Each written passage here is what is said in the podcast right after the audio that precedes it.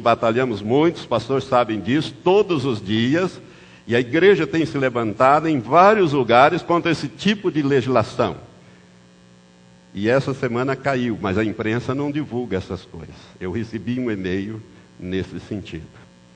Nós estamos vendo, irmãos, estas leis contra né, a homofobia, a legalização, luta-se pela legalização do casamento de homossexuais e lésbicas com todos os direitos de um casamento, direito de herança, direito de pensão, direito de adoção. E aqui no Brasil, aqui no Rio Grande do Sul, o Tribunal de Justiça confirmou uma sentença de primeiro grau dando adoção a um casal de homossexuais. Agora imagine você uma criança criada por um casal de homossexuais ou de lésbicas. O que é que essa criança será no futuro? Qual será a sua inclinação?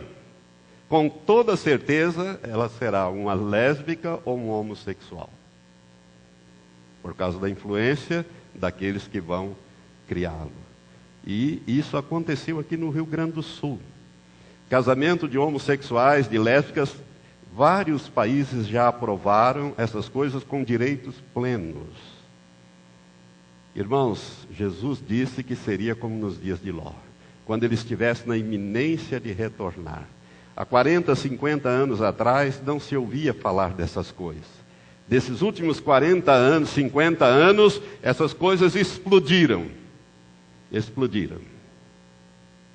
E este é um sinal muito claro da iminente volta de nosso Senhor para levar a igreja e depois com a igreja para implantar, depois da batalha do Armagedon, ele implantará o reino milenial de Cristo aqui na terra.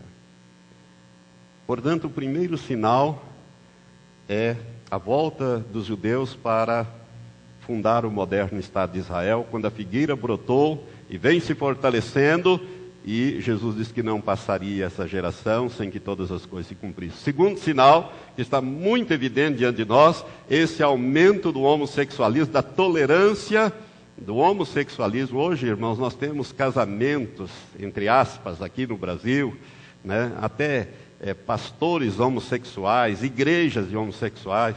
E se essa lei de homofobia for aprovada, e nós tivermos aqui, entrar aqui na igreja, tornar-se membro um homossexual, o dia que ele quiser fazer um casamento homossexual, você, nós, os pastores seriam obrigados a fazer, sob pena de prisão. Eu não sei para onde esse negócio vai. Maranata, Senhor, vem logo, senão eu vou parar na prisão. É isso, irmão. Pode parecer engraçado, mas é uma verdade. É uma realidade que está muito próximo, muito próximo de nós. E o terceiro e último sinal que eu gostaria de meditar rapidamente também com os irmãos, que é muito evidente na face da terra, é o aumento da violência no mundo. Gênesis capítulo 6 nos mostra o porquê do dilúvio.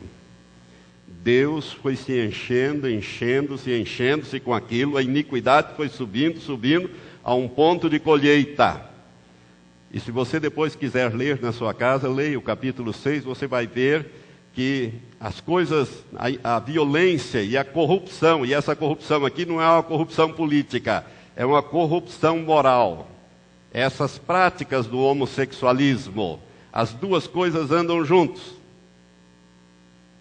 Aí vem a violência, o aumento da violência. Olha para as situações. Vamos ah, voltar em Mateus 24.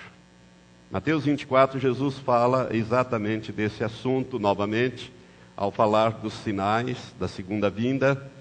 Mateus 24, versículo 37 a 39, Jesus diz assim: Pois como foi nos dias de Noé, assim será também a vinda do filho do homem.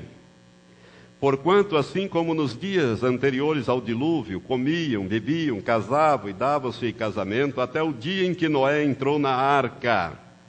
Esse dia que Noé entrou na arca, que simboliza, irmãos, o arrebatamento da igreja. A tirada para fora daquela situação caótica, porque viria ainda mais caos, daquelas oito pessoas apenas, Eu quero que você observe que é um grupo muito pequeno e será levado no arrebatamento, porque a igreja não está se preparando para o arrebatamento. Você precisa se preparar. Até o dia em que dava-se em casamento, até o dia em que Noé entrou na arca, e não o perceberam, até que veio o dilúvio e os levou a todos. Assim será também a vinda do filho do homem. Irmãos, é muito sério isso aqui, o aumento da violência. A violência está em toda a terra, não é verdade? A partir do dia 11 de setembro de 2001, quando os Estados Unidos foi atacado simultaneamente em três pontos, né, no seu poderio econômico, símbolo do poder econômico, o World Trade Center, as duas torres gêmeas. No seu poder militar, o Pentágono. E aquele terceiro avião que deveria é, ser direcionado à Casa Branca, símbolo do poder político, mas que os, a tripulação ali, as pessoas vendo que aquela situação ia conduzir a um desastre, é, sabendo que eles iam morrer mesmo, é, tomaram controle e aquele avião aca acabou caindo antes de chegar na Casa Branca.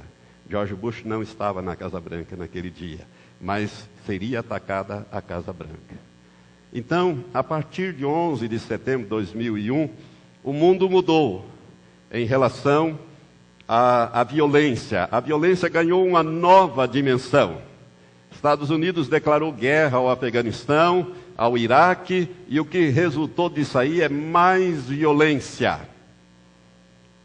Nós estamos acostumados já ao ligar a televisão ver o noticiário.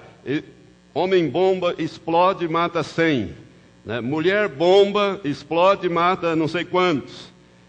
Vão lá num funeral, pum, explode e mata não sei quantos. Vão num, num, num casamento e se autodestrói e mata tantos e mais tantos. As notícias já não causam mais impacto da violência que está imperando, principalmente nesses dois países. Irmãos, nós tivemos depois de 11 de setembro, o atentado em Madrid, que mataram 202 pessoas e entre elas um brasileiro. Feriram mais de mil